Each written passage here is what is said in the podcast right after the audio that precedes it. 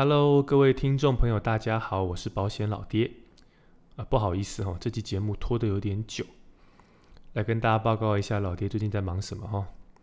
哎，其实老爹刚从台北回来哦，老爹昨天一早开车上台北，今天一早再开车回台南哦，超累的。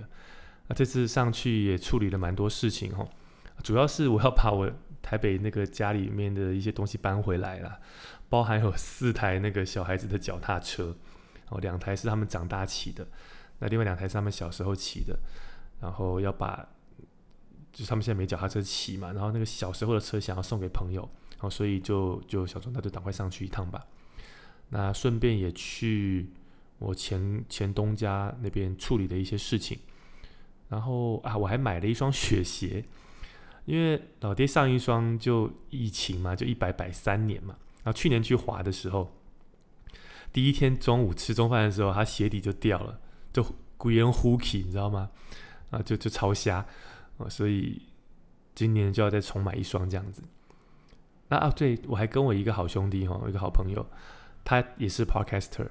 那我们合录了一集节目，呃，等到节目他上传之后，我再分享给大家这样子。好，那那这是昨这两天的事情嘛？那最近老爹哈在忙什么哈？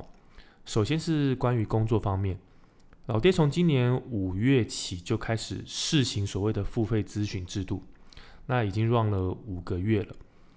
哎，其实老实讲，我个人很喜欢这个模式，所以也借这个机会跟大家说明一下。现在的老爹哈会先预收一笔咨询费，如果你要请我做保单见诊啊，给建议的话，我会先收一笔咨询费。那老爹提供的服务会分成两段。前面那段是，请你把你的保单资料整理给老爹。啊，同时我会提供你一段我自己录制的，你说教学影片也好了，或者是你说说明影片也好，大概三十分钟。看完之后，你会对保险的架构会比较清楚。那我会利用这时间帮你把你的保单整理成我影片里面的那个格式，然后传给你。这是前半段。那至于后半段，就是我们会依照你个人的需求，会进行数次的线上视讯会谈。老爹会跟你说明你目前保险的内容，以及我看到的问题，同时也回答所有你想要知道的问题。那最后我会给你一些我个人的建议。哎，重点来咯，如果你听完我的建议之后，哎，你觉得想要依照老爹的建议，比如说可能加保一些商品这样子。那你可以选择去找你自己的业务员，熟的业务员也可以。那请老爹协助也是可以的。呃，如果是前者选择的，你选择前者就是你找你熟悉的业务员的话，那我就赚你一开始给我的咨询费。那因为毕竟过去遇到太多，就是把服务都做完之后人就不见了。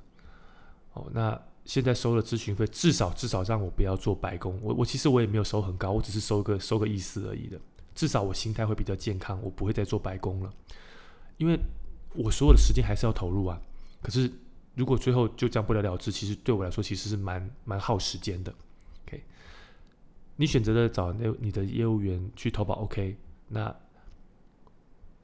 当然，未来如果这张保单有任何的问题，那你也去找那位业务员协助，这个也很合理的。这样子，如果你愿意把家宝的去规划交给我来做的话，呃，可能是我做，但我老实说，比较大的可能会是我训练的业务员去处理，这是我一直想做的事情。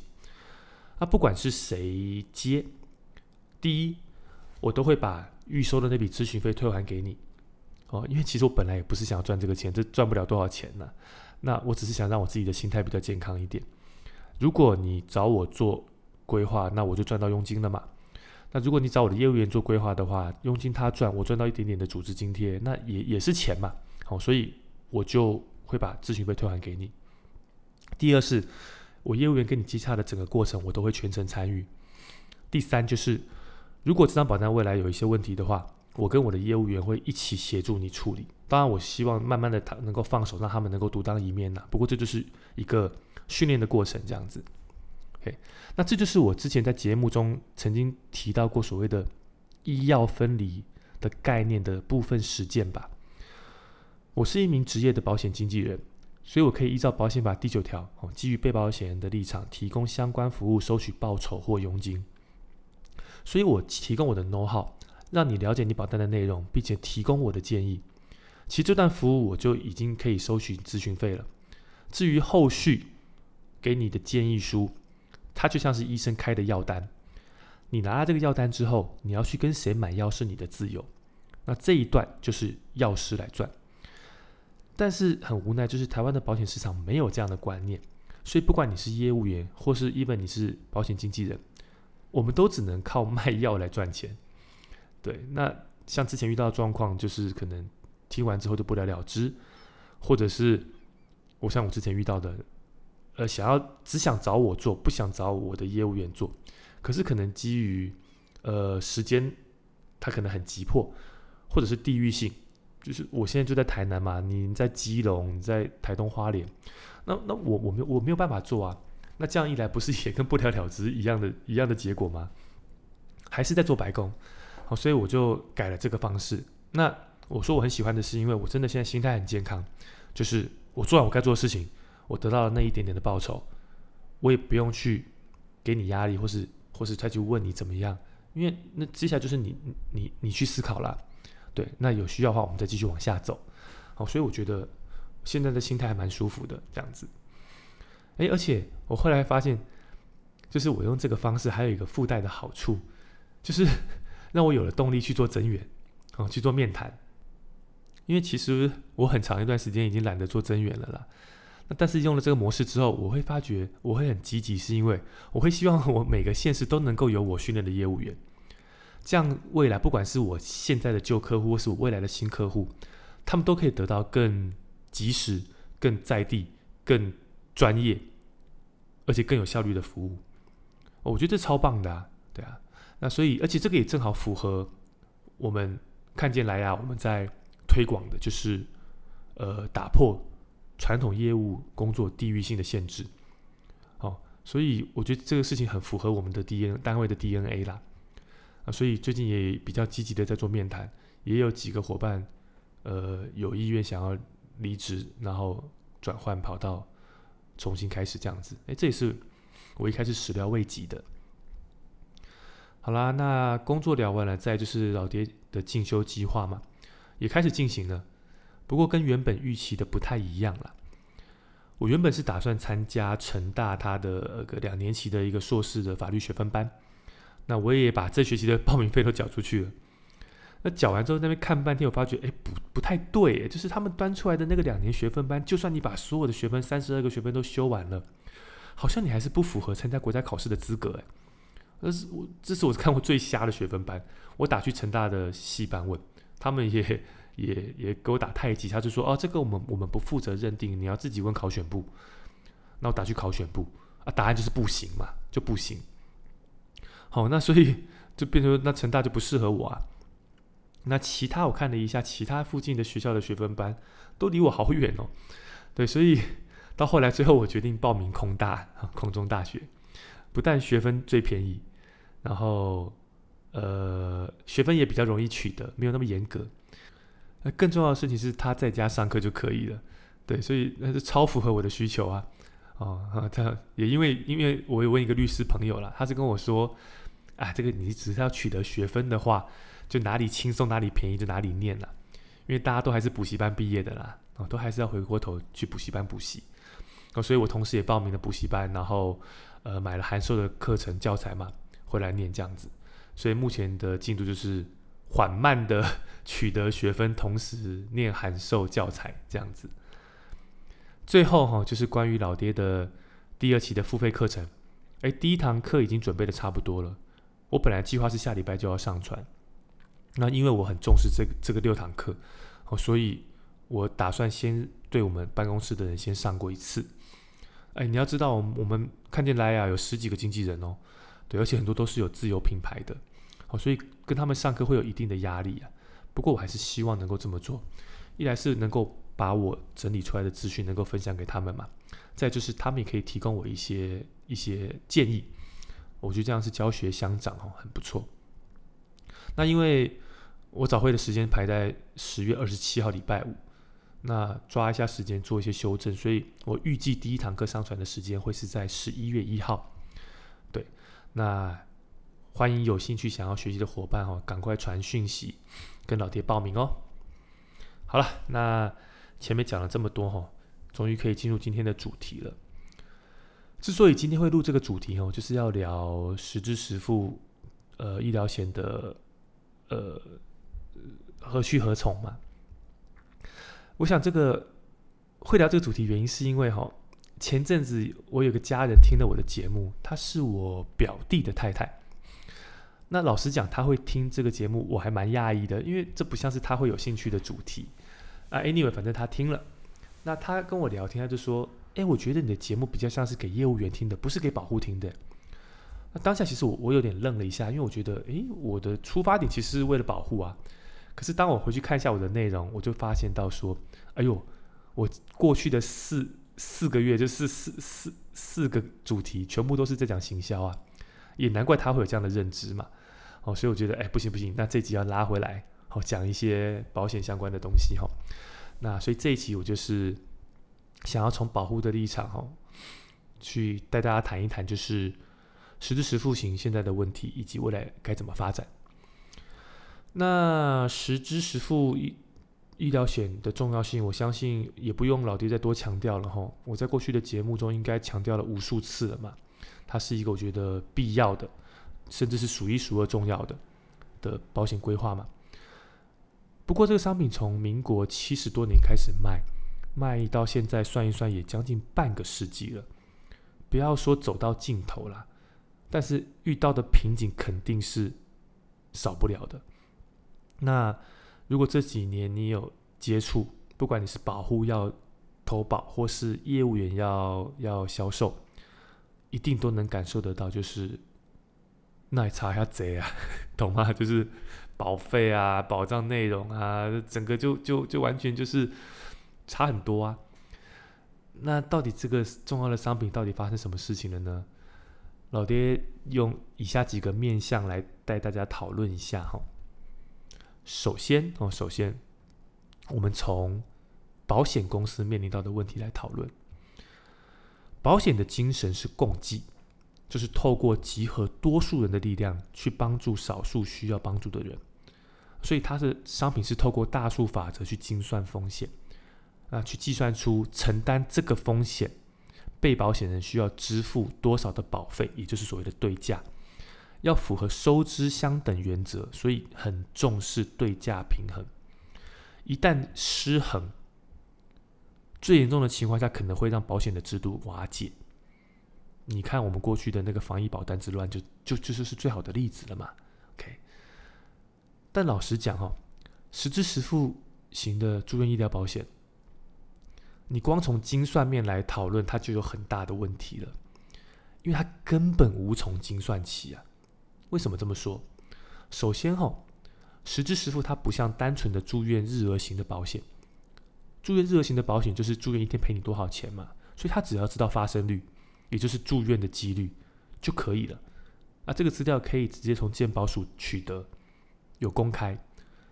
可是实支实付医疗险它承保的范围，除了病房费之外，病房日额以外，它还会给付。自费的杂费以及手术费，所以除了住院的发生率之外，损失率跟损失的幅度，也就是损失的金额，也必须要知道。但这个资料是掌握在医院手中啊，保险公司它无从得知。啊，你说如果都不知道这个数据，你要怎么精算保费啊？再来哦，你去想一个问题：医疗科技的日新月异啊。药材啊、耗材啊、治疗方式啊、手术啊，啊，不断的推陈出新啊，那，你你保险商品的条款的更新速度完全跟不上嘛？你从过去这这四五十年来，你看到条款的眼睛你就知道啦，没有变多少啊。可是你看医疗进步多少哦，所以在这两个情况下，你怎么指望它的精算是准确的呢？OK。或者换一个角度讲，如果他真的能够精确的计算出保费，你买得起吗？好，可是保险公司却还是在为了保费的收入铤而走险嘛？对不对？还是继续卖嘛？甚至是他还愿意接受保护，重复的投保嘛？那当然就是雪上加霜啊。而这个只是保险公司单方面的问题哦，接下来还有其他层面的问题，然后跟这个问题拉在一起，然后蝴蝶效应之后，就会变成现在这个状况了嘛。再来，我们谈医疗体系的问题。大家觉得目前健保的财务状况如何？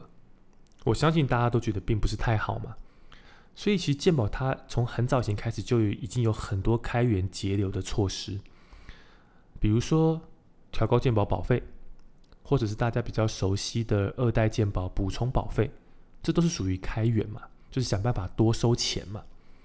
那至于节流，就是要从支出下手，比如说像是 DRGs 制，或是现在健保署就会更严格的去删减，就是医院的给付，去核医院的医院的申请这样子。如果你有印象，前阵子不是有一群癌友出来。陈情吗？对对啊，那到底发生什么事情呢？简单来说，就是鉴宝署他发现到说，哎，怎么有一个固定的模式，就是这些得癌症的人都会安排大概两天一夜的住院，礼拜五住进去，然后也没有什么治疗的的的的行为，就是可能就是注射这样子，然后礼拜天就出院。可是会有大量的自费项目产生，对，所以鉴宝署就是说。他以后要来查这个状况，那如果不符合的话，他就会把这个健保的核删核核核付费用给删掉。那如果被删掉的话，那就是医院要医院或是医生要来补这笔钱，要来赔这笔钱。那医医医院医生当然不愿意啊，所以医院就发了简讯给这些癌友，就说：哎，因为现在健保属属越合越严格啊，哦，所以呃，如果哦。未来你要有自费用药的话，我们就不会让你用健保身份住院，你就要用自费的身份住院。那如果是自费身份住院，可能就会影响到这些病患他们保险的的请求给付，就可能会影响到了，可能会打折，或者可能就不给付了。对，所以这就是这就是之前那个新闻嘛，哦，这就是健保要审尊节支出嘛，就是这样子。OK。那在健保它越审越严格的情况下，你说医院跟医生要获利是不是越来越难了？所以他们就决定换个方向赚钱，就开始推荐病患很多健保不给付、需要自费的项目，包含什么耗材啊、医材啊、哦一些疗程啊、一些自费手术啊。因为你你不使用健保，就不用看健保署的脸色了嘛。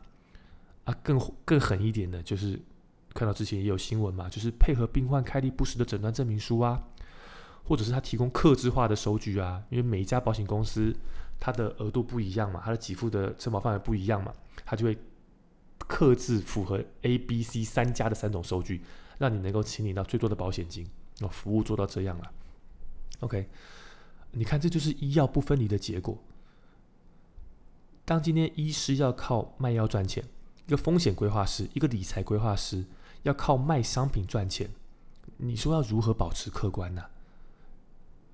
哦，那一旦跨过那条线之后，就会很容易走偏了嘛。毕竟多少人能够在利益利益的面前把持得住呢？OK，那这样的结果自然又影响到实质实付的损率了嘛。这无疑对保险公司来说又是一记重拳呢。再来，我们从缴保护的观点来看。呃，实支实付的重复投保是造成保险它实支实付商品目前商品严重失衡很重要的一个原因。重复投保，老爹的节目讲过很多次哈，就是呃，保险分成定额保险跟损害保险。定额保险它是用来弥补即无法用金钱来衡量的损害。好，比如说一条人的人命值多少钱？生病后健康的减损又价值多少钱？这个没有办法用金钱来计算，也因为它的损害没办法用金钱来计算，那就没有损害填补原则的适用，那当然也就没有所谓的恶意付保险的无效、超额保险的禁止跟保险代位的适用。但是损害保险不一样，损害保险它是用来弥补可以用金钱来衡量的损失。所以它必须严守损害填补原则。那刚刚讲的恶意付保险的无效、超额保险的禁止跟保险代位就必须要遵守，不然当一份损害的发生可以得到多次的填补的时候，就会产生不当得利的问题。基本上，绝大多数的人身保险都属于定额保险，因为人身人命无价；而财产保险多属于损害保险，因为财产有价。但是实支实付这个商品，它明明就是损害保险，因为它的损害可以用金钱来衡量啊，就是你医疗单据上面的数字啊，它就是损害保险。可是它却属于人身保险，所以因为这样，它就不适用附保险的规定。那这样只会有一个结果，你去你去思考一个问题：假设一个人投保三张实支实付，每一张杂费都是二十万的额度，今天住院。医院开出来的医疗收据是十万，好，那我花十万，可是因为我有买三家，所以我也可以，我可以赔到三十万，扣除成本十万，我就赚了二十万，这合理吗？还没有完哦，还没有完哦。如果不管是怎么原因，医生可能基于专业的考量，或是他要获利也好，他说：“哎，我们有这个东西，好，可是要花二十万，啊，你也选择了这个比较好的东西，那你有三张。”那就赔六十万，扣除成本二十，你赚四十。哎，你有发现啊？这不就花越多赚越多吗？那那那这个只会有个结果，就是就是就是继续玩下去嘛。你尝过一次甜头，你发现这个很有搞头的时候，可能就会把歪脑筋斗到这个头上来啦，就想办法住院嘛，然后想办法搞到越多的自费越好嘛，因为花越多赔越多嘛。那如果又像上面讲的，医生要获利，医生有有别的考量，那也配合，哇，那那那就那就就是就就完完蛋啦。好，所以你会发现，付保险这件事情，扎扎实实的让保险的损失频率跟损失幅度都大幅的提升了，这个也是从来就是始料未及的。那这又是一记重拳嘛？对保险公司来说，好，这让老爹想到就是，然后早期哈那个掳人勒赎，一律死刑。一律死刑，那你知道这样会有什么样的结果吗？啊，就是绑绑匪一定撕票嘛，因为我我都我都绑架了嘛，我不撕票也是死刑，我撕票也是死刑，那我怎么可能放你走？呃，有可能我还被因为放你走我被抓到了，所以一律撕票啊。好，所以后来发现这样不行，就修法，就会针对你不同的行为有不同的量刑嘛。对啊，我想讲的就是你法律定不好，你规则定不好。下面一定歪掉，一定乱掉。实支实付也是一个很好的例子啊。再来，我们从业务员的角度来讨论。如果要说到实支实付、重复投保，哈，老实讲啦，那业务员一定是最大功臣啊。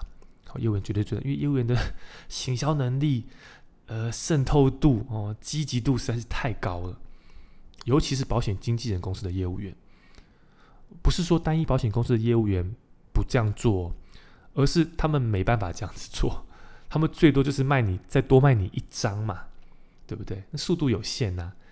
可是经纪人公司的业务员，我们在谈的时候，我们可能就是两张、三张在谈，连规划的顺序公司都帮你安排好了，一去就是三张啊，一去就是三张啊。不要说别人啊，我也是这样子在建议的，对啊，所以我能够理解，就是因为我也是业务员，我我也曾经是业务员。那我能够理解，就是我能够认同，就是 OK，我们都相信实质实付它的重要性，所以我们必须要多保几家。我也能理解这是市场的趋势，因为保护需要。OK，那我我当然更能理解，就是说我们那种服服务专业是很抽象的，所以我们能够展现最好的机会，就是在理赔的时候嘛。所以，当今天有理赔机会的时候，我们一定要想办法帮客户赔的最多、赔的最好、赔的最快嘛。我也曾经是业务员，我都能理解。但现在我会呼吁，就是我们当然规划做符符合客户需求的规划，可是那个同时，我们必须要建立保护正确的保险观念。我们会这样安排，并不是为了让一些事故得到重复的理赔而获利。而是在目前现行的保险商品制度下，避免发生极端的风险，比较高额的花费，比如说一一个花费就四十万、五十万、六十万。当今天一家实支实付不够用的情形的时候，会有第二家或是第三家出来一起 cover。这才是我们规划多家实支实付的目的。对我觉得，只有唯有你先一点一滴的建立客户正确的保险观念，才能减少实质实付被滥用的情形啊。那当然，更更更不更严重的状况就是，很多业务员反而跳下来教客户怎么搞嘛，怎么怎么跟医生讲，怎么请医生下诊断，收据要怎么调整。嗯开始跟医生，那医生又配合，那那就就就是就整个乱掉了嘛，对不对？我甚至还有听说，有业务员是找人头来当被保险人买保险哦，保费是业务员出哦，然后就讲好，第二年、第三年就出险，然后去他配合的医院或者呃诊所，诊所，然后就是都是同样的病名，然后请三家保险，然后大家再来分分润，有啊，有有人这样子在干的。那如果这种情形这样子，你觉得保险这个制度怎么可能不瓦解？最后，我们从主管机关的角度来看，主管机关必须拿出魄力哦，赶快的去解决目前实支实付遇到的窘境啊。目前市场这么乱，讲老实话啦，主管机关也是功不可没啊。其实早在二零一八年就已经有针对实支实付重复投保有提出讨论，要修法。就是增订保险法三十八条之一哦之一，那要干嘛呢？